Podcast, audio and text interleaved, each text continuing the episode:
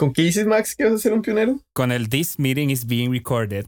¿Ya hacer un tema con eso? Y hay un, un beat de reggaetón, weón, de puta. Esta weá se la sabe todo el mundo de memoria, el This meeting is being recorded. Todos aquellos que tengan Zoom, weón. Bueno, señores, ¿cómo están? Bien, bien, bien. Muy bien. Bien, tú. Bien, carajo. Hey, Eric, ¿cómo estás? Te dije. Ah, hola, buenas tardes. ¿Cómo estás, Jorge querido lindo? Muy bien acá, disfrutando. ¿Cómo estás tú, hermano? Es que, el- es, es que el Eric solo entra con alfombra roja, güey.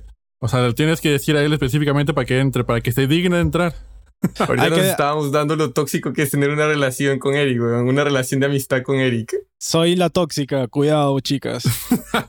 Afírmate, Farruco. Confirmo, confirmo.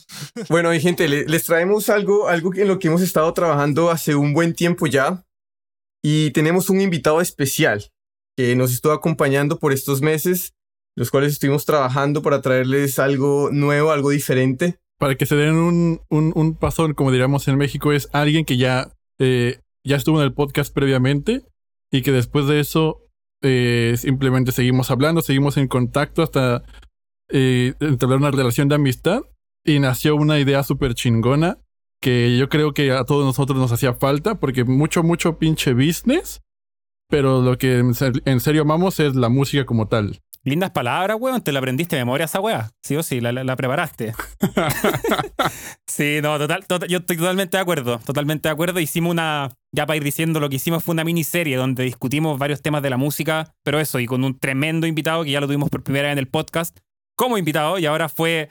Eh, quien lideró este, mm, este show, que nos salió yo creo que más que tremendo, y yo creo que a la gente le va a encantar. Y algo que es bien importante, eso es una persona que sabe muchísimo de música, está metido en la industria y aparte se ha vuelto nuestro amigo con el tiempo, con el cual hemos podido desarrollar varios temas que mm, hace cinco meses no pensábamos de los que íbamos a estar hablando en el podcast hoy en día. Así que ha sido una gran oportunidad tanto para nosotros de tomar nuevos rumbos y ver nuevas oportunidades dentro de las cosas que podemos hablar de la industria. Así es, entonces, melómano de corazón, desde lo oscuro a lo mainstream. Javi, ¿cómo estás? Por favor, presenta el placer dentro del placer. ¿Qué tal, chicos? Bueno, eh, para mí es un inmenso placer estar aquí con vosotros. Mm, no soy merecedor, ni mucho menos, eh, de todos los elogios que, que me dais. Absolutamente para nada. Para mí, repito, es un absoluto placer. Eh, trabajar, pasárnoslo bien, charlar distendidamente sobre lo que más nos gusta que la música. Y hemos hecho con mucho cariño este programa. Mm, han sido muchas horas de, búsqueda, de investigación, para poder tratar pues diversos temas que creíamos que iban a estar muy bien, sobre todo diversos, mm, analizando diferentes puntos de vista, cada uno tiene su opinión y hablando sobre el contexto histórico también de lo que vamos a tratar. Hemos hecho un poco de todo, tenemos varios programas y algunos como más específicos, como centrándonos en un género, en alguna época en particular.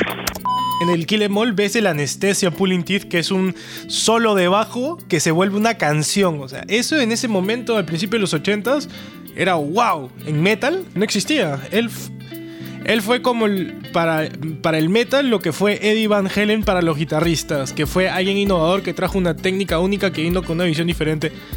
Desafortunadamente Cliff no duró mucho para poder seguir desarrollando su técnica, ¿no? Y seguir desarrollándose. completamente humildes monográficos sobre, sobre artistas que nos parecen muy interesantes eh, repasar su discografía. También es como muy cierto lo que dice Javier, o sea, él podría haber tomado este camino del house y es muy valioso también que él se quedó con lo suyo y es, o sea, no sé, era como un momento muy atractivo dejarse llevar por el house, que era un género, bueno, siempre ha sido, pero era un momento en el que podría haber hecho, claro, giras, etcétera, haciendo más temas de ese estilo y no y se mantuvo con lo suyo.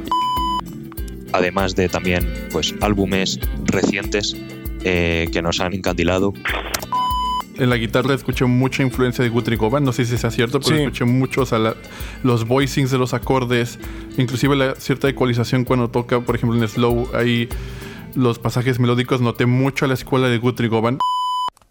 Así que yo creo que esto va a ser un programa en el que vais a poder disfrutar un montón. Esperamos de verdad y de corazón que os guste tanto como, como a nosotros ha sido hacerlo. Ha sido un proceso muy bonito y de verdad, chicos, ha sido, vamos, es un placer.